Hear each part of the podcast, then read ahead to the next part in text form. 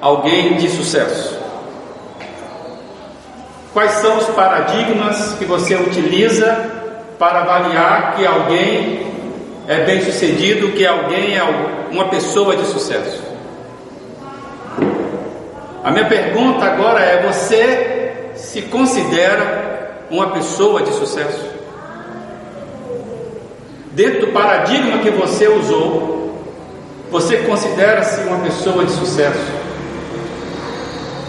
Estamos iniciando o ano e geralmente nessa ocasião nós fazemos as nossas análises, as nossas reflexões da vida, e nós tivemos um ano difícil que se encerrou, e ele se encerrou, mas as dificuldades não foram né, finalizadas com ele. Estamos iniciando um ano onde muitos de nós não estamos com aquela carga devida do qual se esperava. Mas eu queria convidar você, como nós falamos na quarta-feira, nós queremos conversar sobre como é que é caminhar com os pés firmes num mundo difícil, num mundo instável. E eu entendo que nós podemos voltarmos para a palavra e tirarmos daqui expressões que podem nos ajudar a entender e compreender melhor o que é a vida. É, eu queria ler com você Filipenses capítulo 3.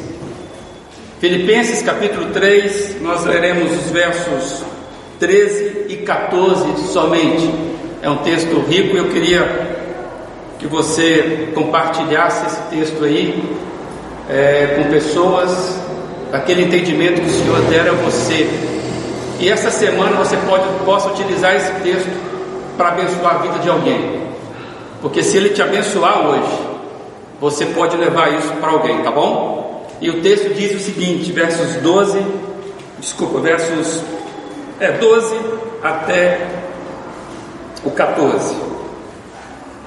Filipenses 3, de 12 a 14. Não que eu já tenha obtido tudo isso ou tenha sido aperfeiçoado, mas prossigo para alcançá-lo, pois para isso também fui alcançado por Cristo Jesus. Irmãos, não penso que eu mesmo já o tenha alcançado, mas uma coisa faço, esquecendo-me das coisas que ficaram para trás e avançando para as que estão adiante, prossigo para o alvo a fim de ganhar o prêmio do chamado celestial de Deus em Cristo Jesus. Amém. Até aqui. Que essa palavra possa ser rica na sua vida só de lê-la. É, quando você ouve esse texto, como é que você classificaria a pessoa que escreveu esse texto? À luz desses três versos. Como que você classifica, entende a pessoa que escreveu esses versos? Uma pessoa resolvida ou indecisa? A pessoa que escreveu isso que nós acabamos de ler, você a vê como consciente ou alienada? Você percebe que essa pessoa ela é dinâmica ou é passiva? Segura ou insegura? Alguém diz: Olha, eu ainda não alcancei, e eu digo que eu ainda estou prosseguindo para alcançar. É, eu preciso esquecer o passado, as coisas que ficaram para trás, eu estou avançando para alcançar o que está diante de mim. Eu tenho um alvo, como é que você classificaria uma pessoa que diz essas coisas? E a minha pergunta a seguir é: você gostaria de conviver com uma pessoa assim, como essa que nós descrevemos aqui?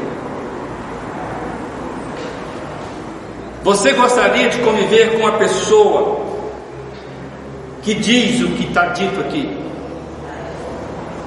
Por quê? Sim, sim, por quê? Se não, por quê?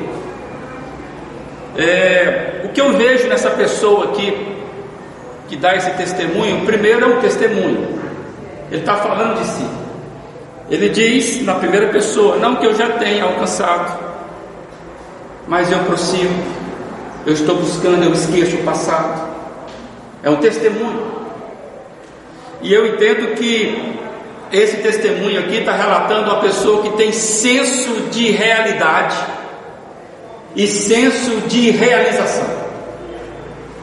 Ele sabe o que é a vida e ele sabe exatamente qual é a parte dele nesta vida. Uma pessoa com senso de incompletude na satisfação, que ao mesmo tempo que ele parece que está insatisfeito, ele transmite alguém que está satisfeito. Parece que ele está incompleto na satisfação. É meio estranho pensar assim. Alguém que está pleno naquilo que tem. E por saber, por estar pleno naquilo que tem, que recebeu, se sente consciente, exatamente por isso, de que ele sabe que não tem tudo que precisa. Parece estranho, mas é isso que eu consigo perceber nesse texto. Alguém que está plenamente resolvido na vida e por estar plenamente satisfeito e resolvido na vida, sabe que não tem tudo que precisa nessa caminhada. Não é meio paradoxo isso? E eu queria destacar com você rapidamente algumas coisas que talvez nos ajude na caminhada da nossa vida.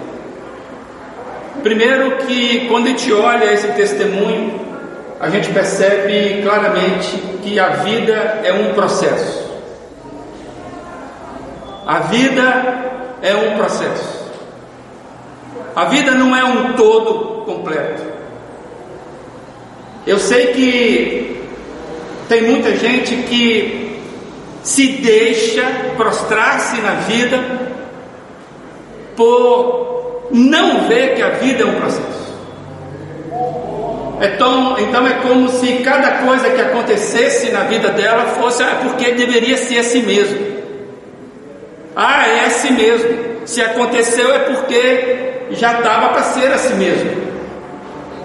É como se de fato você fosse alguém que andasse na vida sem tocar a vida, porque ah, já está escrito tudo mesmo.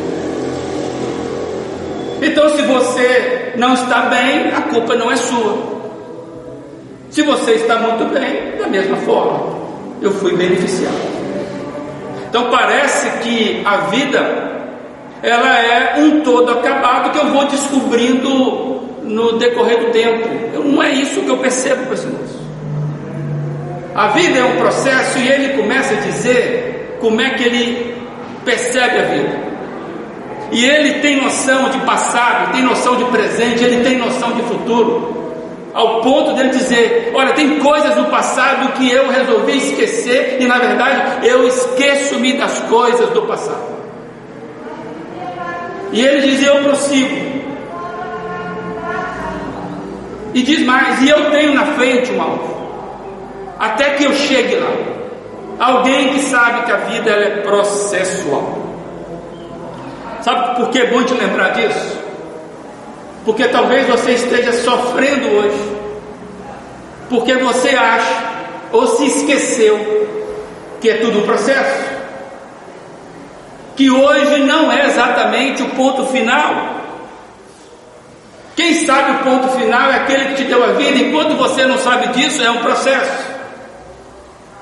Então talvez hoje você esteja prontinho para viver grandes coisas do Senhor mas você não se vê isso, por quê? Porque você olha e fala, não é exatamente o que eu gostaria de ser, é o que eu sou.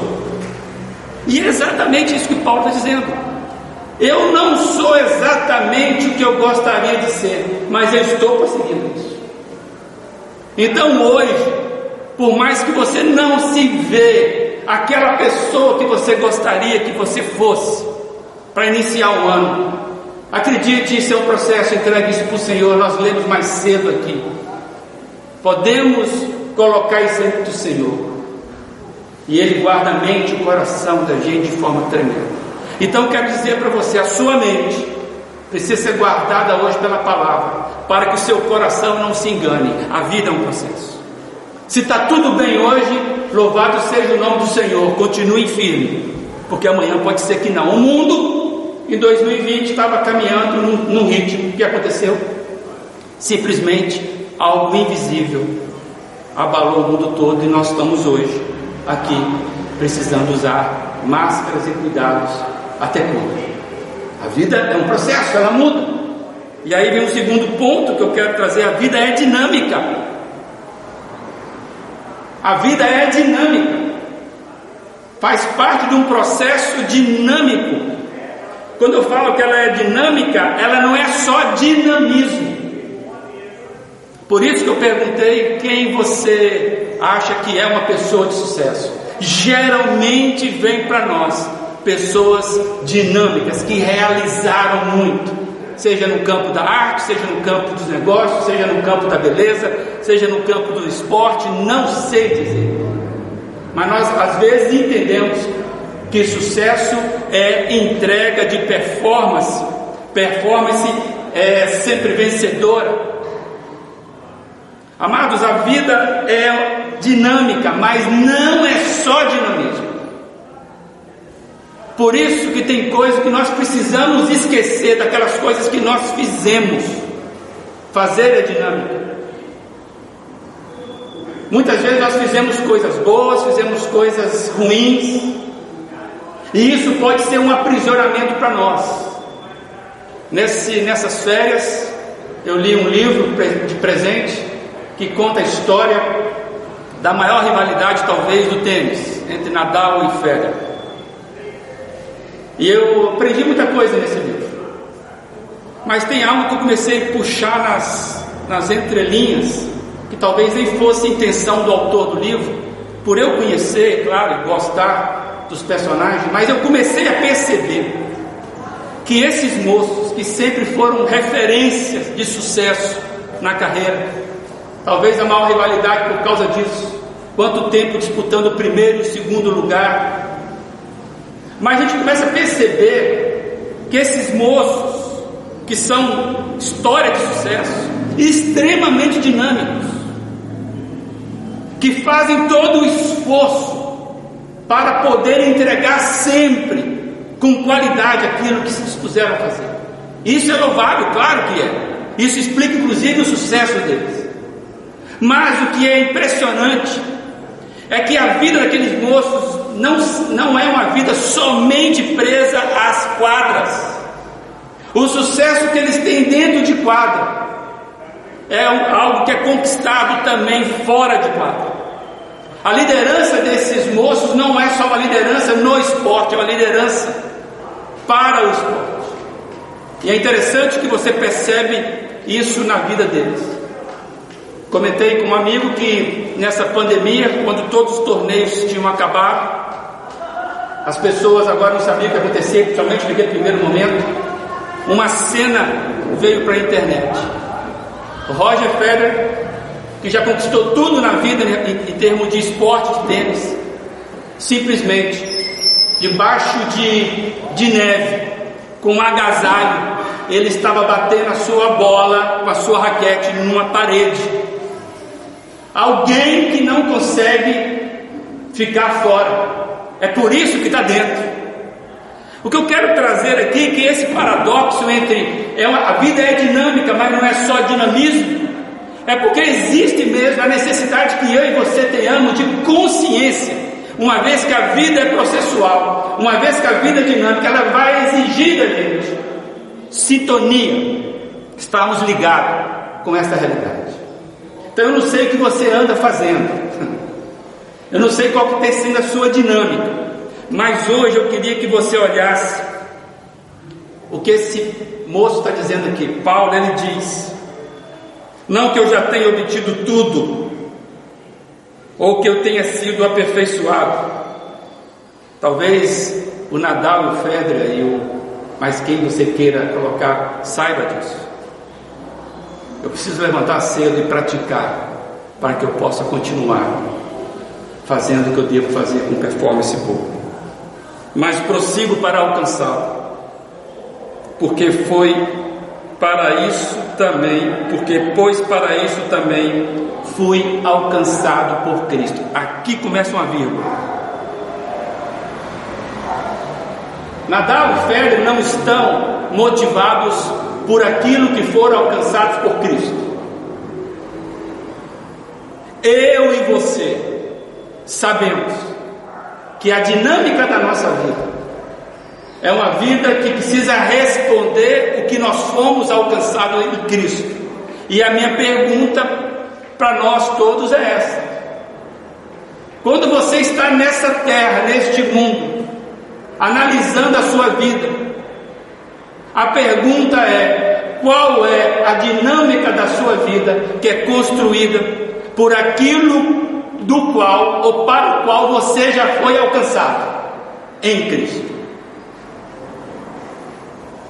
Talvez isso muda os seus planos, talvez isso muda a sua forma de ver as suas tristezas, suas alegrias. Porque às vezes você está exigindo que você vai alcançar algo que não foi para aquilo que Cristo te chamou. Sabe a sensação que nós temos que parece que o relógio precisaria ter mais 4, 5, 6, 7 horas? Talvez nós estamos enchendo a nossa vida com coisas para realizar na dinâmica da vida que não faz parte daquilo que nós somos alcançados em Cristo. O maior investimento que eu e você podemos fazer nesse ano para termos pés firmes na caminhada é olharmos para dentro de nós e encontrarmos Cristo, a vida que Ele nos deu, e perguntarmos para Ele: Senhor, esse é o tipo de vida que o Senhor espera de mim? Que o resto é meio, gente. Tudo é meio. Cristo é a finalidade da nossa vida. Então, se nós investirmos somente no meio e ficarmos no meio, vamos ficar no meio do caminho, paralisados. Então, você deve lutar muito com você, para que você possa descobrir a pérola que está dentro de você, que Cristo te deu. E invista nisso. Pare projetos que estão tirando você desse caminho, por mais bem sucedido que ele seja. Porque a vida é um processo, a vida é dinâmica, mas não é só dinamismo. E eu quero caminhar mais um pouquinho, que a vida, ela é realização. A vida é realização, mas não é só fazer. Porque se fosse só fazer a vida, Aí nós cairíamos naquela, naquela armadilha de que a vida, o sucesso da vida, a felicidade da vida depende da minha entrega, daquilo que eu faço, do meu braço. Se fosse isso, Paulo diria: Eu nunca esqueço as coisas do passado. Eu tenho uma galeria de, trofé, de troféus eu quero mostrar as minhas realizações. Por quê? Porque a vida é um acúmulo de fazer. Então eu preciso abrir para as pessoas e elas verem que eu sou uma pessoa de sucesso. Já viram a, aquela situação? E já aconteceu comigo, acontece com você, acontece com todos nós. Somente nós que trabalhamos e temos que relacionar é, com entrega, com prazo, e aqui tem gente que sofre com prazo entrega, né? já nasce com prazo vencido, né? essas coisas. E quando você vai apurar o fato, alguma coisa aconteceu. Aí a pessoa, não, mas é que é, sempre tem alguma coisa para explicar, porque nós não queremos encarar de que nós erramos, que nós perdemos prazo. Ou seja, nós somos benevolentes conosco mesmo, porque nós sabemos que nós não entregamos tudo que deveríamos entregar na vida, mas às vezes nós somos muito cruéis com aqueles que não conseguem entregar. Agora eu quero que a gente pense: Cristo está dentro da gente, nos deu a vida. Se você está aqui, se você nos acompanha, você tem alguma experiência com Cristo.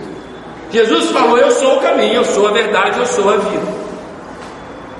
Então, quando nós olharmos para dentro de nós, você imagina que Cristo vai cobrar de você, no final do dia, o que você fez e o que você não fez, para ele falar: Ah, deu sete e meio hoje.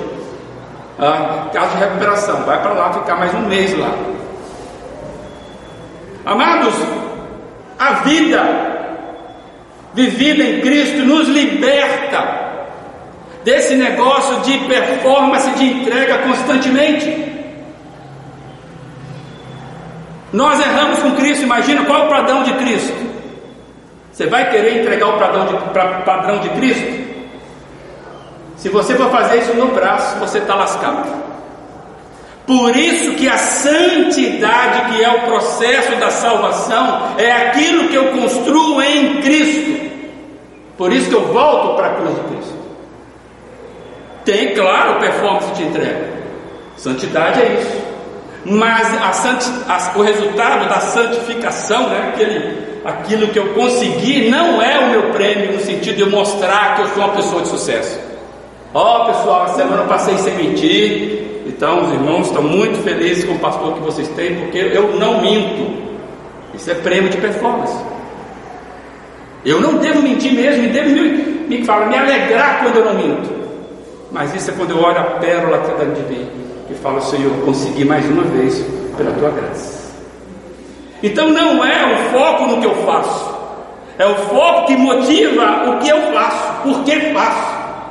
E quando eu olho para esse texto, eu vejo alguém firme nessa caminhada. Sabe de uma coisa? Eu estou feliz demais com a vida de Cristo. Mas eu não consegui viver nem a metade. Estou traduzindo. Por isso que eu, para trás, eu já esqueço. Tanto aquelas coisas ruins como as coisas boas. Sabe por quê? Porque eu estou prosseguindo. Até que eu alcance o alvo da soberana vocação. Você sabe da sua vocação? Pois bem, a sua vocação, ela é processual. Ela te põe no caminho, porque a vida é dinâmica. Então você precisa fazer muito ainda. Você vai fazer em nome de Jesus, mas não é só fazer. Não é o que você faz. É o que você deixa que ele realize em você. E eu queria caminhar que o Paulo diz: fui alcançado por Cristo Jesus. Então, a vida cristã, aqueles que querem ter pés firmes na caminhada este ano, você que se diz ter com o Senhor Jesus experiência, pode saber disso. A sua vida vai ser resposta daquilo que você foi alcançado por Cristo Jesus. E Ele não deu só parte, Ele deu tudo. Então, amados, que eu quero que você e eu possamos pensar hoje nesse dia é que a vida ela é um processo. Não está acabado ainda. Você pode estar se achando acabado. Acredite, não. Ainda não acabou. A vida é um processo. Talvez você se ache velho demais para algumas coisas, novo demais para algumas coisas. Acredite, é um processo. Não há aposentadoria na vida cristã, porque nós estamos sempre sendo motivados a realizar aquilo que nos chama. Então existe uma luz dentro da gente. E Paulo diz que tudo ele faz porque ele foi alcançado, ele estava completo primeiro por dentro. E aí eu queria terminar, se Deus permitir, nessa semana que vem a gente continua essa prosa aqui, essa conversa sobre como é que é ter pés firmes na caminhada. Eu queria só finalizar dizendo que se você ainda não tem uma experiência com o Senhor Jesus, você pode ser o Federer do tênis, o Pelé do futebol. Você perdeu a vida. Então, não sei quais são os planos que você tem para esse ano. Isso você deve ter, eu tenho os meus. Quais são as suas, não sei se a palavra está certa, metas ou alvo. Meta é ruim, né? É treino, só falar em meta. A gente não trabalha com meta aqui na igreja. Mas nós temos alvo, nós temos desafios. E essa igreja tem desafios. Semana que vem eu quero compartilhar alguns desafios com vocês. Vocês já receberam a mensagem pastoral essa semana, semana passada. eu colocando algumas coisas dos sonhos da igreja. Se você por acaso não tem essa mensagem ou não leu essa mensagem, eu convido que você leia essa mensagem, vai ajudar muito a nós conversarmos é, semana que vem sobre isso. Mas eu quero finalizar é que, amados, Deus tem sonhos para você, para a sua vida, tem sonhos para essa igreja. Jesus não resgatou você de onde você estava para que você continue vivendo uma vida aprisionada a processos, ao fazer, a performance. Jesus resgatou você para que você dissesse como Paulo falou: Eu fui alcançado por Cristo Jesus. E uma vez que eu fui alcançado por, por Cristo Jesus, eu esqueço-me das coisas que eu já realizei. E eu faço o que? Primeiro, eu esqueço, porque elas ficaram atrás. Segundo, eu avanço para as coisas que estão adiante de mim. Terceiro, eu prossigo para o alvo, a fim de ganhar propósito, a fim de ganhar o prêmio do chamado celestial em Jesus Cristo. Que Deus te ilumine, porque se você não sabe do seu chamado, da sua vocação, você está perdido na vida. Então, talvez o seu desafio é: Senhor, para que, que eu fui criado? Para que, que eu fui chamado? Para que, que eu existo? Isso começa mudar tudo. Amém, amados? Eu queria que você olhasse, eu não sei quais são os seus alvos para esse ano. Não sei. Eu queria que você revisitasse. Se você não tem algo esse ano, misericórdia. Se é ficar rico, ganhar na Mega Sena e ver seu time ganhar, isso não é alvo. Não é alvo. Quais são os seus alvos? Olhe para dentro de si, encontre a cruz de Cristo e pergunte para Cristo: Cristo, quais são as coisas que eu devo prosseguir nesse ano? E se vier algo claramente para você abandonar, abandone. Claro, para pegar conselho de duas ou três pessoas, até dez, cem, se for preciso, pessoas conselheiras. Mas se você, se isso ficar claro, abandone algumas coisas que você precisa abandonar para que de fato você possa prosseguir dentro desse chamado de Jesus.